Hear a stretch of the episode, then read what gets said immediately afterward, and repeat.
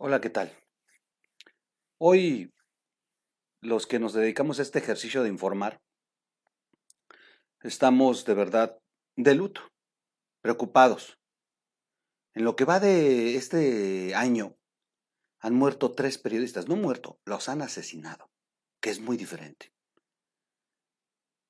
El año solamente tiene tres semanas, no ha terminado ni el mes. Es decir, han asesinado a un periodista por semana.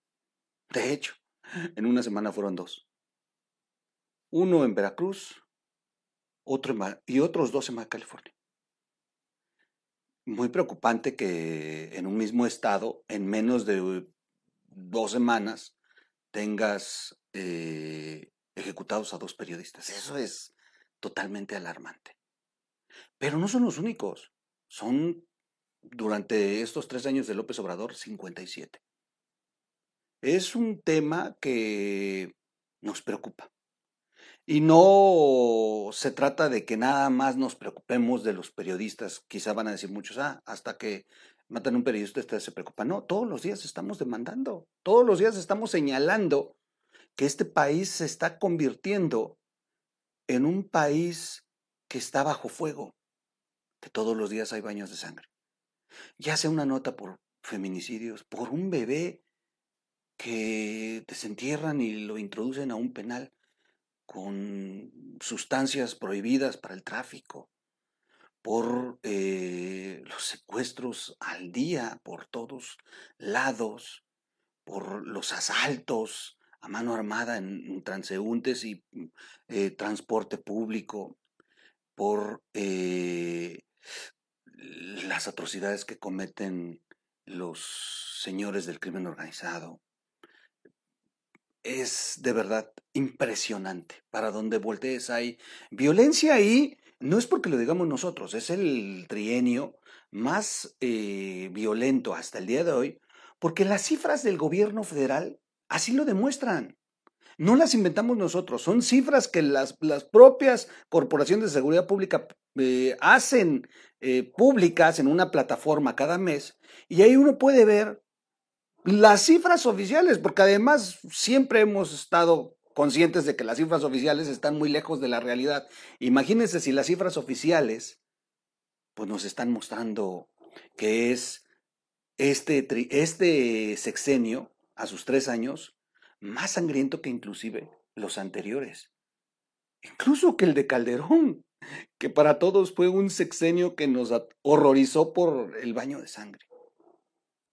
Y no hablemos de Peña Nieto, que todavía continuó con la misma estrategia.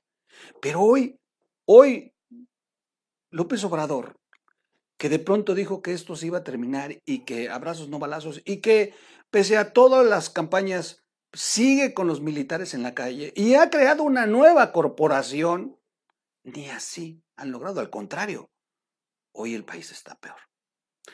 Quédese con nosotros, vamos a platicar de esto y más en unos momentos.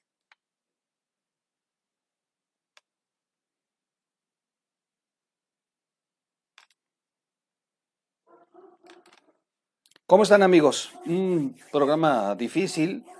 Me, eh, bueno, pues primero agradecerles que estén siempre con nosotros, siempre, siempre con nosotros. Cero miedo, sí preocupan. Desde que nosotros estamos haciendo este ejercicio, todos los que comunicamos y nos oponemos a, que se siga engañando al pueblo, porque es lo que hacemos nosotros aquí. Y muchos periodistas y muchos comunicadores lo único que hacen es pues transparentar lo que ellos intentan ocultar. Si el presidente dice unas cifras para maquillar, nosotros lo que hacemos es mostrar la realidad. Esto no le gusta al Estado. Esto no le gusta a ciertos políticos locales. No les gustan los periodistas porque muestran, sacan a la, luz una verdad. Y muchos se sienten con el poder de decidir si puedes o no continuar diciendo la verdad. Y muchos de ellos cometen el artero crimen, el cobarde crimen de silenciar, de silenciar a algún comunicador, a algún periodista. Hoy, sin duda, estamos preocupados y, y la verdad es que lo que ocurrió con eh, Lourdes Maldonado, José Luis Gamboa Arenas y Margarito Martínez duele.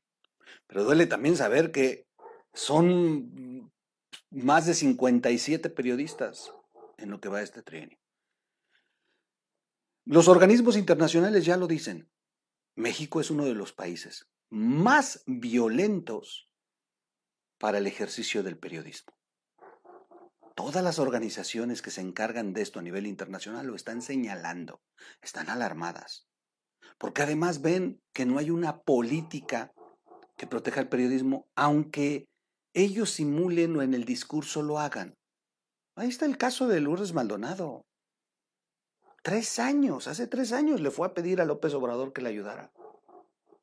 Le fue a pedir que por favor le dieran, que, que le ayudara con el caso que litigaba contra el gobernador Bonilla y, y que temía por su vida. Se lo dijo textual. Hoy, hoy está sin vida ya. Ahí está el chato, aquí en la parte superior. Es el perro de Lourdes. Está en la puerta de su casa esperándola. Sigue ahí el perro esperando a su amiga, a la persona que le daba de comer. Lourdes recogía gatos de la calle y animales y los alimentaba.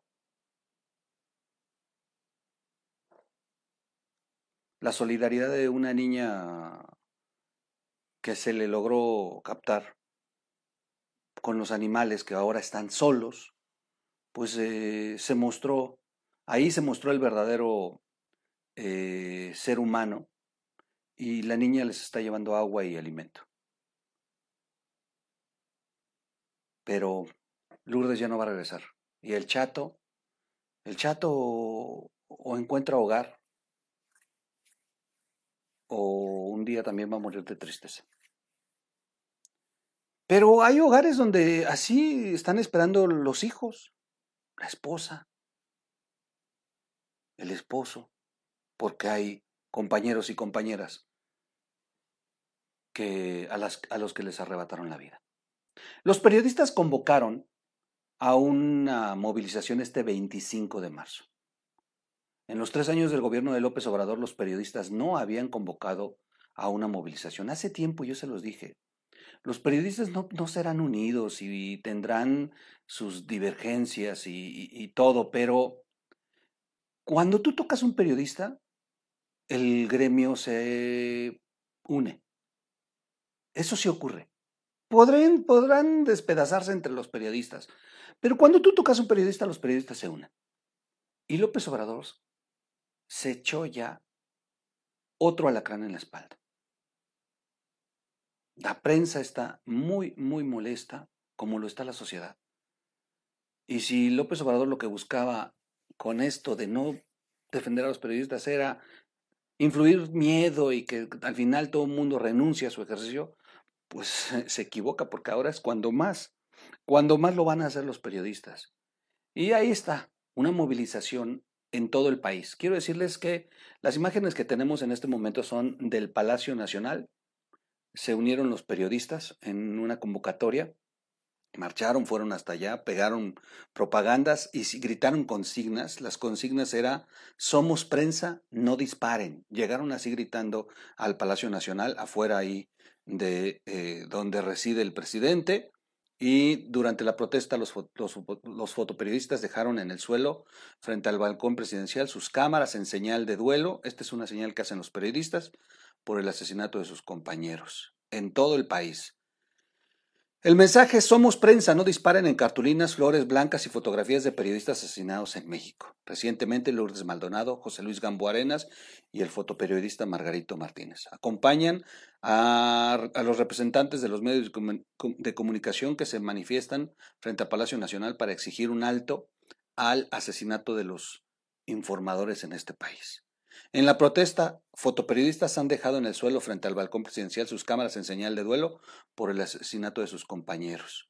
La protesta se dio en el marco de manifestaciones que se ha convocado en diversas partes del país tras el asesinato de la periodista Lourdes Maldonado ocurrido este domingo en Tijuana, Baja California. Y es que lo que de verdad enciende es que la foto, que bueno, que la periodista, perdón, le haya pedido ayuda al presidente. Y, y todavía se atrevió el presidente a la mañana siguiente del asesinato a defender a Bonilla. A lo mejor no es culpable, tiene el derecho de ser, de defenderse y de mm, confirmar que no tiene nada que ver, sí, pero no le correspondía al presidente adelantar un juicio. El presidente se tenía que haber limitado a decir lo que después dijo ya muy tarde. Daremos las instrucciones para que se esclarezcan y bueno, todo este rollo que dicen. Pero no debió haber defendido a Bonilla. Se ve marrano. Las cosas no están como para que el presidente se ponga en ese papel. Bueno, eh, quiero decirles que la protesta fue muy, muy, muy grande, muy, muy grande. Voy a, voy a buscar ahorita la convocatoria, muy, muy grande. Eh, estuvo la protesta en Acapulco, Acayucan, Campeche, Cancún, Ciudad de México, eh, Chetumal, Chiapas, Chihuahua, Chimpancingo, Colima, Córdoba, Culiacán, Guadalajara, Juárez, Mazatlán, Mérida, Mexicali, Monterrey, Morelia, Orizaba, Piedras Negras, Tijuana, Toluca, Uruapan, Veracruz, Jalapa.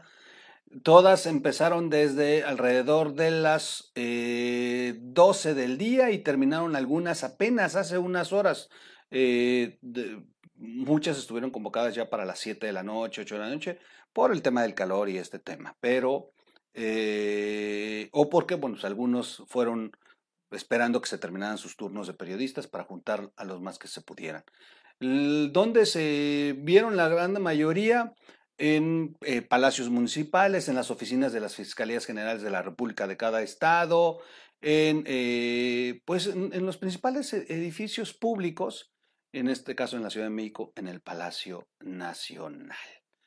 Ahí está, nada más. Eh, de hecho, de hecho, la protesta de, México fue primero en la Secretaría de Gobernación y luego en Palacio Nacional. Se juntaron de ahí, de ahí a Palacio Nacional. La protesta fue en los dos lugares. Pues ese es, ese es el, el, el, clima que se vive. Eh, la verdad es que en muchos espacios se va a estar leyendo al respecto de esto. Hay solidaridad en el medio y hay exigencia, exigencia ya para establecer códigos para la libertad de este ejercicio. El presidente dice que este país es un país hoy diferente, que la libertad de expresión se respeta, pero lo hemos dicho aquí muchas veces. El presidente directamente no te ataca. Ahora tiene una mujer que te ataca los miércoles. Pero el presidente sí te acusa de adversario el presidente sí enardece a sus seguidores. Y el presidente no mueve un solo dedo para que los periodistas estén bajo un código de seguridad. No se necesita que el presidente te ataque directamente, simplemente con que no meta las manos. Los crímenes van a seguir ocurriendo. Y vuelvo a insistir, Hoy estoy hablando en este video por los periodistas. Pero lamentablemente ayer, antier y el tiempo que llevo informando en este en este canal me la he pasado reportando crímenes y crímenes y crímenes en los que el pueblo de México cada día se ve más vulnerable y siguen enlutando familias mexicanas estas actitudes de ingobernabilidad. Valga mi pésame para los compañeros. Para los compañeros, yo no soy periodista, de verdad que los respeto mucho. Y, de verdad es que se la juegan, se la juegan mucho y, y es un ejercicio muy peligroso.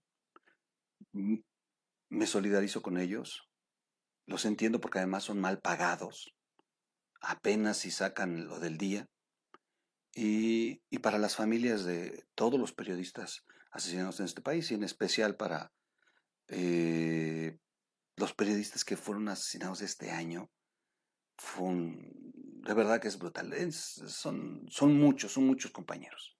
Y de verdad que es impresionante. Tres periodistas en tres semanas.